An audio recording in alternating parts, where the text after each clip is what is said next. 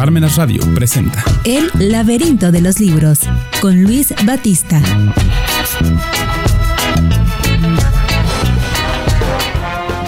Amigos, hoy les recomiendo un reporte especial de la revista Proceso de noviembre de 2019. El Joker, las entrañas del fenómeno. El Joker, mejor conocido en español como el Guasón, el Comodín o el Bromas, es un personaje de cómics creado en 1940 por Jerry Robinson, Bill Finger y Bob Kane y es el enemigo número uno de Batman. Este reporte especial se publicó en plena efervescencia por el estreno de esta película de Todd Phillips, el mismo que dirigió The Hangover o ¿Qué pasó ayer? y consta de varios artículos que analizan con lupa y a detalle este fenómeno cinematográfico que al menos aquí en México en su punto más álgido llegó a llenar el 75% de las salas de Cinemex y Cinépolis de todo el país. Vamos a ver qué podemos destacar de este análisis. Hay muchas críticas sobre su excesiva violencia, sobre las escenas perturbadoras, y esto ha hecho que un sector de la sociedad catalogue a The Joker no como una película, sino como un provocador social.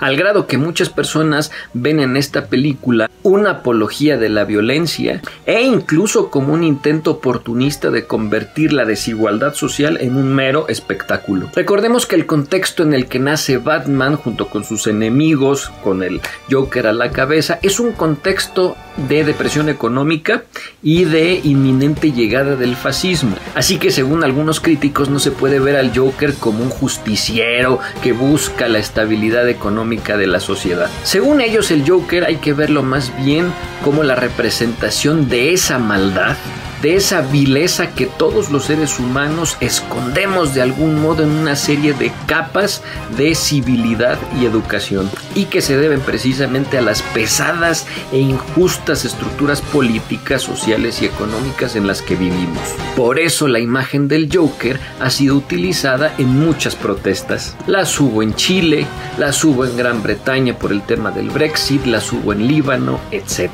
Y precisamente que al Joker se le tome como un estandarte ha hecho que incluso surjan muchos debates y muchas controversias intelectuales. Por ejemplo, Andrea Camilleri es un escritor de novelas policíacas que tiene la preocupación de que los actuales cineastas y novelistas tienden a obsesionarse cada vez más con la idealización de los mafiosos. Y por ello hoy empezamos a ver que hay más protagonistas delincuentes dentro de las películas. Y esto hace que el público empiece a ver como normal e incluso como bello al crimen. Él habla de el embellecimiento precisamente del crimen. Bueno, aquí en México tenemos al corriente de Pigmen Ibarra que hace apología del delito con sus narcoseries, pero esa ya es otra historia. Y en este punto muchas personas me han dicho, es que la tragedia que vivió el Joker en su infancia, los abusos, la falta de oportunidades, la violencia, hace que muchísima gente lo vea y se identifique con él y que incluso llegue a justificar los actos que él comete dentro de la película. Y eso lo único que muestra es que efectivamente estamos viviendo una sociedad bastante, bastante herida. Pero eso no significa que debamos justificar y mucho menos enaltecer o encumbrar a los criminales y al crimen. Fíjense que existe un libro del profesor Dominique Moissy, profesor de la Universidad de Harvard, que se llama Geopolítica de las series o el triunfo global del miedo. Imagínense que el análisis que él hace es sobre el sistema internacional en el que vivimos, pero lo hace estudiando a los principales protagonistas de las series de televisión que hoy están de moda.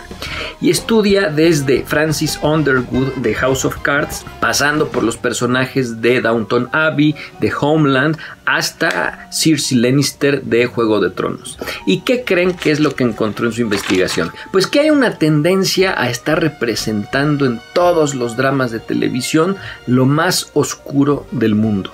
Los líderes y protagonistas de las series ya no son los nobles ni los héroes de antaño, ahora son los más descarados y crueles rufianes y esto se está empezando a normalizar. Por eso, lo más revelador del éxito del Joker ha sido que mucha gente se ha logrado identificar con él. Y eso, más que otra cosa, es un síntoma de un montón de problemas socioculturales que no hemos querido ver y mucho menos hemos querido resolver. Al final, si somos honestos, Aquella teoría de que The Joker es un provocador social no es una teoría tan descabellada. Cada día que pasa, las estructuras sociales, políticas y económicas son más y más asfixiantes. Y la figura del Joker se convierte para mucha gente como la imagen de un libertador. Una imagen falsa y equivocada de lo que es un libertador.